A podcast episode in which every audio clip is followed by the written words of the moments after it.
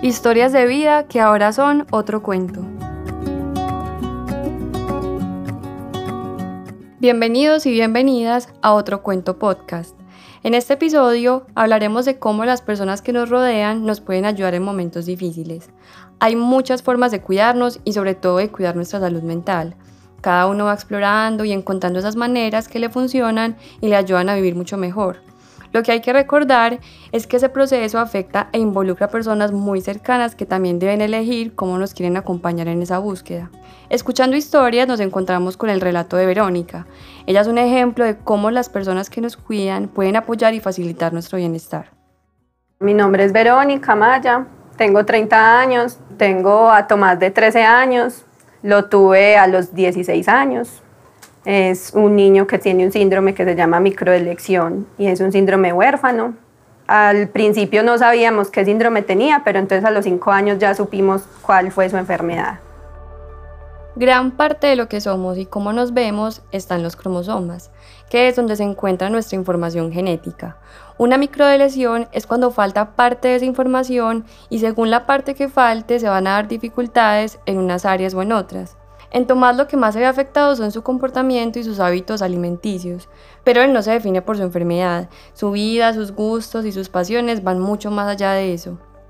Tomás es un niño muy solitario, a él no le gusta conversar mucho, le gusta demasiado la tecnología, le gusta aprender mucho, le gusta leer, él es súper metido en su cuento con la lectura, hace historias, entonces por ese lado eso le ayuda porque como que ve otro mundo. El proceso para que Tomás se convirtiera en la persona que soy fue muy largo y no solo hablamos de años, también fue necesaria la visita a muchos lugares buscando en todas partes respuestas y acudiendo a varios profesionales. Primero fue el genetista como para que nos guiara y ya después de eso, cuando ya supimos qué era, pues ya con alergología, psiquiatría, psicología, en la unidad de víctimas también tuvo apoyo con psicología. Y la psicología veo mucho la ayuda porque realmente pues ahora que estamos como en la cuarentena y es tan difícil porque es todo el tiempo el encerrado, entonces ha estado mucho más tiempo solo y busco psicología y siempre le veo la diferencia, siempre veo que él está mucho mejor, que quiere hablar siquiera dos, tres días y ya eso hace la diferencia en uno porque ve uno como que sí quiere, que sí necesita el apoyo. Y nos ha ayudado mucho que él tiene buena disposición, que él es consciente de lo que tiene. La ayuda de los profesionales para Tomás ha sido fundamental. El proceso, la constancia y la disposición que hay en él han llevado muy buenos resultados. Pero para llegar a esos buenos resultados fue muy importante la manera como Verónica eligió acompañar a su hijo. Tomás me tiene mucha confianza. Entonces, eso me alegra mucho porque no sé en qué momento como que uno como mamá le da ese poder a ellos de que lo tomen a uno no tanto como un amigo, sino como alguien en que pueden confiar, porque ya es como el límite de la amistad y del rol como materno. Pero Tomás, yo veo que le pasa alguna cosa y él me cuenta. Entonces yo lo veo que está diferente y le pregunto y él ahí mismo me va a contar a mí. Y si veo que no es a mí, le busco a la tía y la tía ahí mismo ya le echa la carreta y él se desahoga que siempre va a ser la familia la que va a estar ahí, que el apoyo que usted siempre va a encontrar en la vida es el de la familia. Y de pronto por ese lado Tomás sintió que sí podía ser ahí. Pero entonces eso es algo muy bueno porque eso hace que los niños no se queden como en ese mundo ahí cerraditos y se queden con todos sus problemas solitos.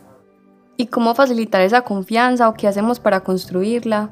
Tal vez estas preguntas sean muy difíciles de resolver porque todos podemos llegar al mismo lugar eligiendo caminos muy distintos. Lo que sí es muy importante es que para generar algo en otros, para estar ahí y acompañarlos, deberíamos también cuidarnos a nosotros mismos, encontrar nuestras formas de estar bien, levantarnos si tenemos un mal día y seguir adelante.